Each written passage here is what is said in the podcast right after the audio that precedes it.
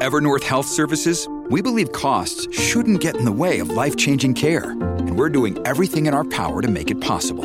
Behavioral health solutions that also keep your projections at their best? It's possible.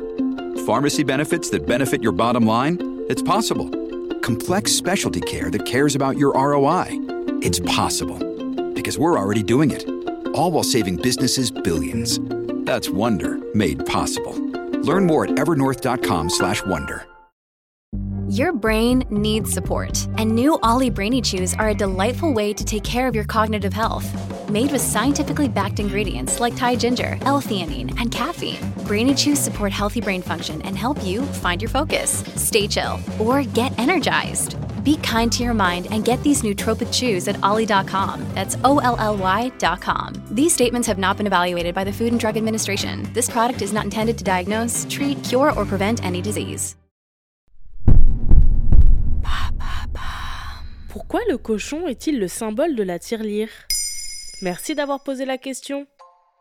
Quand vous étiez petite ou petit, vous aviez peut-être un petit cochon dans un coin de votre chambre où vous glissiez les sous donnés par vos grands-parents à Noël ou pour votre anniversaire. Vous les gardiez précieusement jusqu'à pouvoir vous acheter un jeu de Game Boy ou de Nintendo DS. Mais vous ne vous êtes peut-être jamais demandé pourquoi ces tirelires avaient la forme de cochon. Maintenant vous savez, continue d'explorer les traditions et les coutumes qu'on prend pour acquises. Mais alors ça vient d'où? À la base, c'est d'abord une question de vocabulaire. Au XIe siècle en Angleterre, des artisans fabriquent des pots avec une argile de qualité médiocre à la couleur orangée. On s'en sert de fourre-tout pour ranger des objets de la maison et aussi de l'argent. C'est un peu l'équivalent des bas de laine en France. Cette argile s'appelle PEG, P-Y-G-G.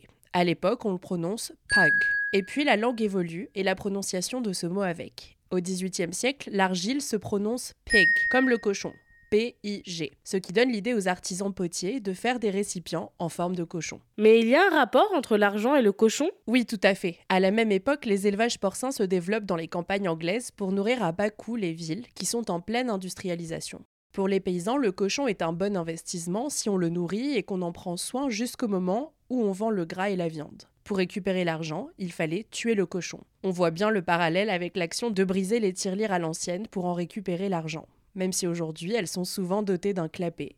Les artisans potiers cessent peu à peu d'utiliser l'argile pig et utilisent du verre ou de la porcelaine il ne reste que le sens porcin à la tirelire. On dit aussi qu'ailleurs en Europe, dans le sud de la France par exemple, les paysans utilisaient leurs vrais cochons comme cachette pour leurs économies. Ils leur faisaient avaler des pièces pour éviter de payer des impôts sur ces revenus et pour éviter de les dépenser inutilement. Ils récupéraient l'investissement lors de l'exécution du cochon.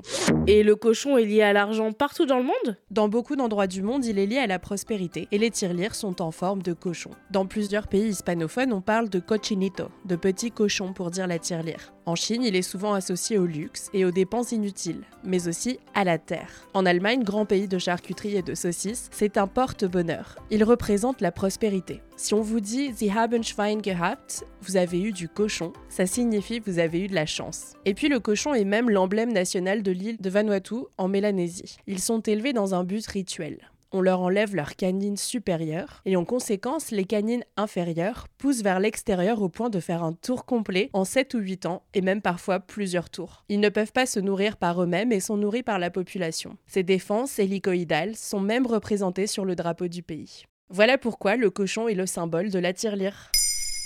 Maintenant, vous savez, un épisode écrit et réalisé par Antonella Francini. Ce podcast est disponible sur toutes les plateformes audio, et si cet épisode vous a plu, N'hésitez pas à laisser des commentaires ou des étoiles sur vos applis de podcast préférés.